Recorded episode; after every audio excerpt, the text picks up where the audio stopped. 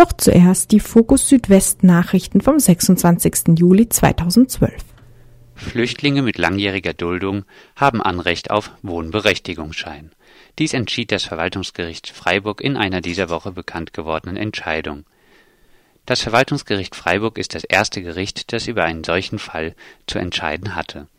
Ein Wohnberechtigungsschein für langjährig geduldete Flüchtlinge würde bedeuten, dass diese bei der Vergabe von städtischen Sozialwohnungen berücksichtigt werden müssten.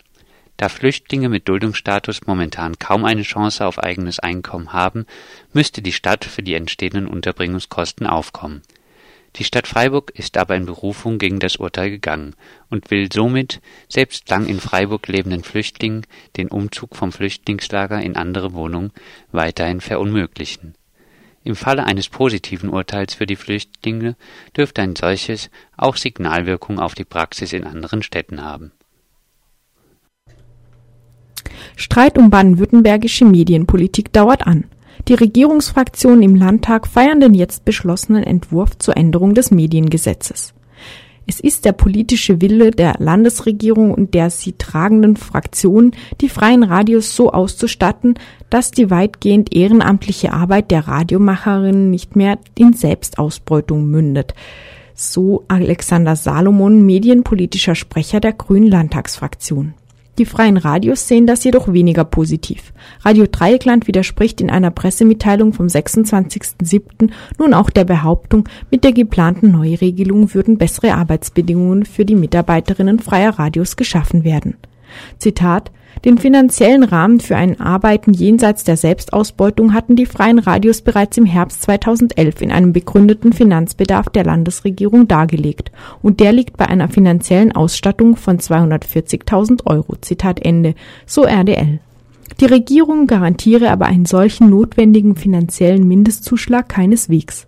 Vielmehr sei die Höhe der Zusatzförderung ganz in die Hand der Landesanstalt für Kommunikation gelegt worden damit habe die Regierung die Entscheidung an ein Gremium mit den Mehrheiten der Vorgängerregierung abgetreten, deren Medienpolitik doch von Rot-Grün so kritisiert worden war.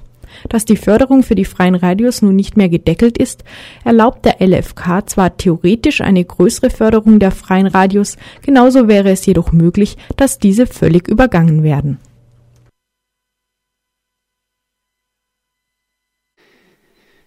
Die Grünen und die Beobachtung der Verfolgten des Naziregimes durch den Verfassungsschutz.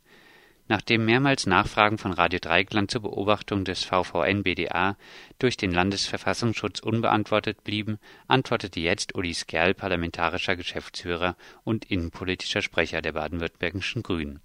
Durch seinen persönlichen Referenten ließ er mitteilen, dass die Begründung des Landesamts für Verfassungsschutz, dass der Zitat Antifaschismus des VVN auf dem klassischen kommunistischen Faschismusverständnis basiert, Zitat Ende, nach Ansicht der Grünen nicht mehr zeitgemäß und daher als Begründung für die Aufnahme in den Landesverfassungsschutzbericht untauglich sei.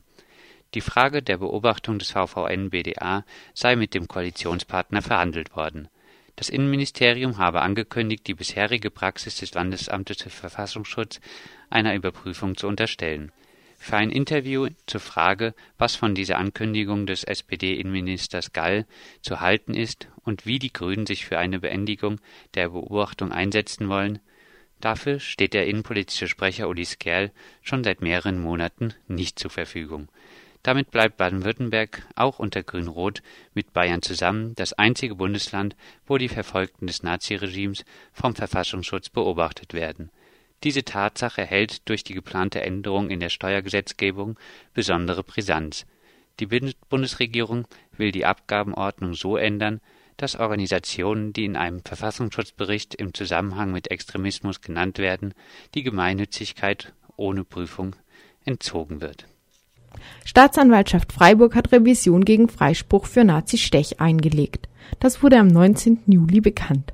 Auf Nachfrage erklärte Oberstaatsanwalt Meyer von der Staatsanwaltschaft Freiburg, dass gegen das ganze freisprechende Urteil, also nicht nur die Annahme des Notwehrexzess, sondern auch den Ausschluss des Tötungsvorsatzes, das Landgericht Freiburg von der Freiburger Staatsanwaltschaft Revision eingelegt worden ist.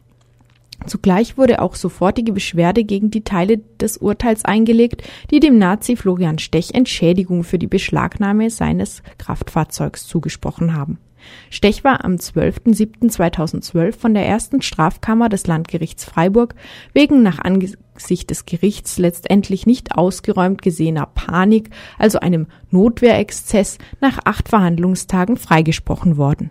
Inzwischen haben auch die Anwältinnen der Nebenklage Revision angekündigt